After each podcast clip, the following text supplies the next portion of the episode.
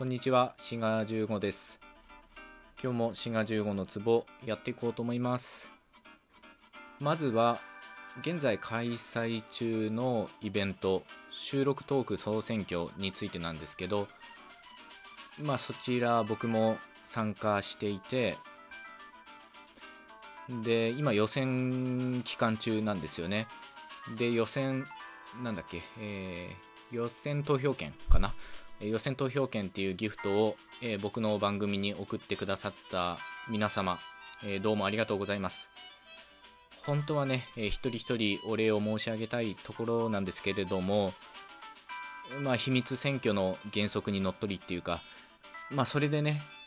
お名前公表することで、なんかいざこざになったりしてもなんなので、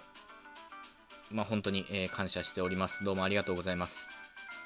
こちらの予選はですね、まあ、期間としては今日金曜日なんで、金土日と、あさって13日の日曜日まで、まあ、投票できるということなので、ぜひ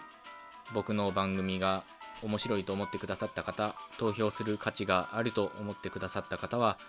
投票していただけたらと思います。こちらのギフトはですね、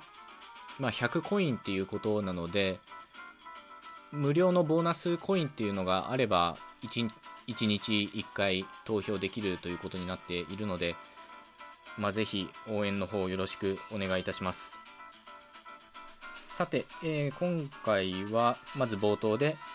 その収録トーク総選挙の話をして、えー、次にですね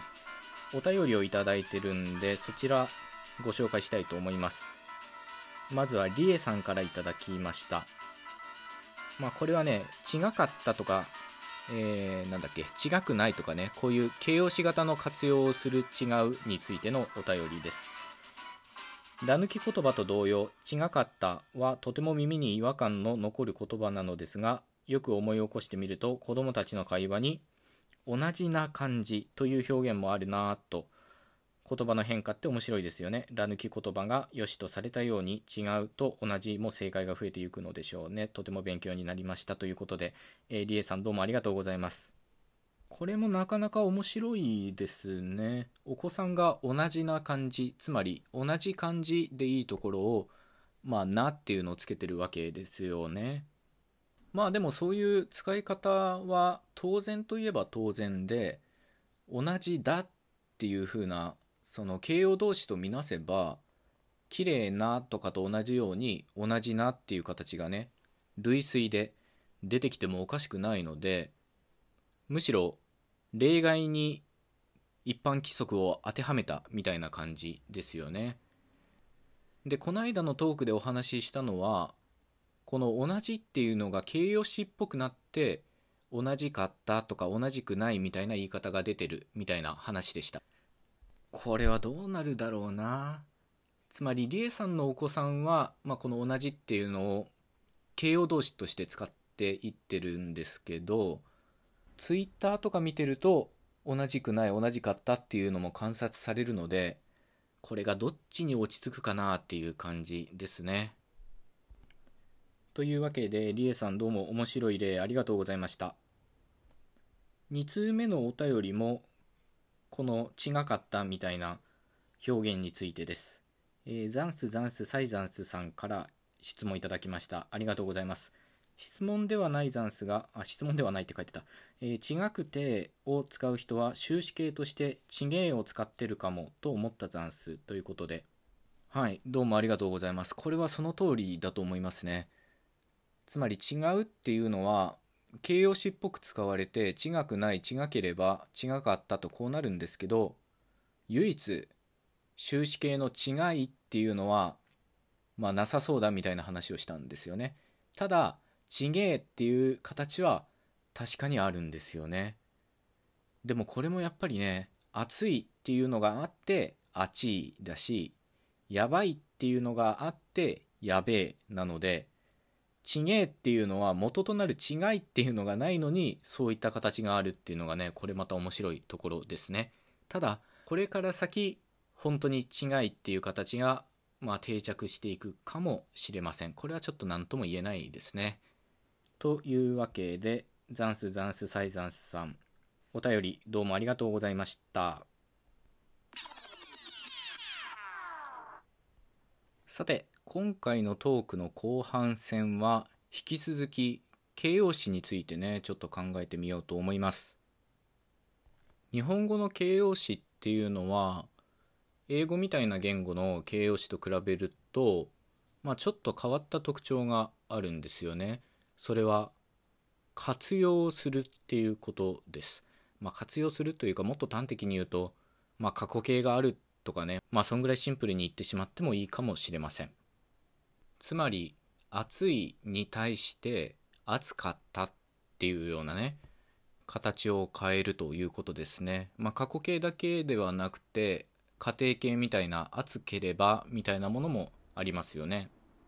一方英語の形容詞を考えてみると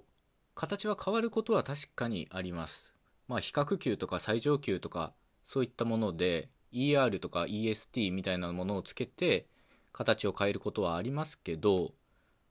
現在か過去かで形容詞自体の形は変わりません。そういう時制と言われるものですね。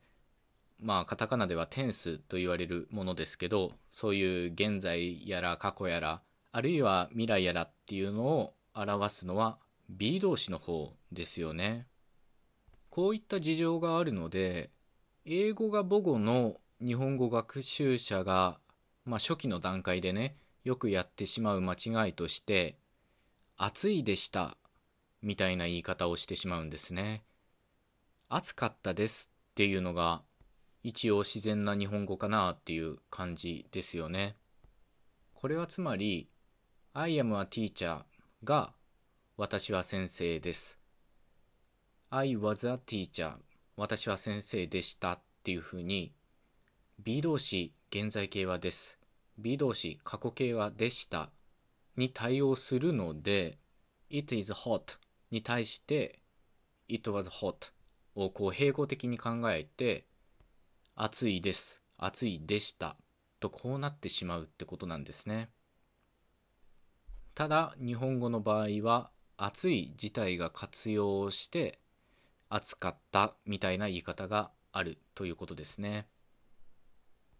ただよくよく考えてみると暑いですっていう言い方もなんか変だなっていう気がしませんかね。まあ、この点については関連トークがあるのでそちらも聞いていただけたらと思います。歴史的に見ると実は日本語の形容詞も過去形があったわけではないんですね。というのも暑かったっていうのは暑くあったのまあ縮約形っていうか短縮形なんですね。現代日本語だけを見れば日本語の形容詞は活用をしてるっていうふうに見えるんですけど歴史を遡ってみると実はその中に「ある」っていう動詞まあ古典だと「あり」ですね。この「あり」っていうのが潜んでるんですね。なので暑かったっていうのも暑くあったから来てるので英語の形容詞文が過去を B 動詞で表すのと同じように暑くあったも過去は動詞ありの方が表してるっていうことになっています。なっていますがこれは歴史的にはそういう説明ができるというだけであって現代の日本語の説明をするのにあんまりねこういうふうにやたらめったら過去のことを持ち出すのは本当は良くないんですね。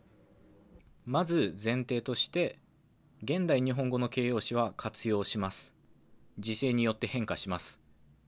ただ歴史的な変遷を見ればその中にありっていうのは潜んでいます。そこはね、えー、きっちり引き離してつまり現代日本語の体系と日本語が歩んできた歴史っていうのは、まあ、きっぱり分けましょうっていうのが言語学の基本的な考えとなっております。というわけで最後まで聞いてくださってありがとうございました。よろしかったら関連トークの方もね聞いていただけたらと思います。それと冒頭申し上げました通り収録トーク総選挙の方の投票もよろしかったらお願いいたします。ではまた次回お会いいたしましょう。ごきげんよう。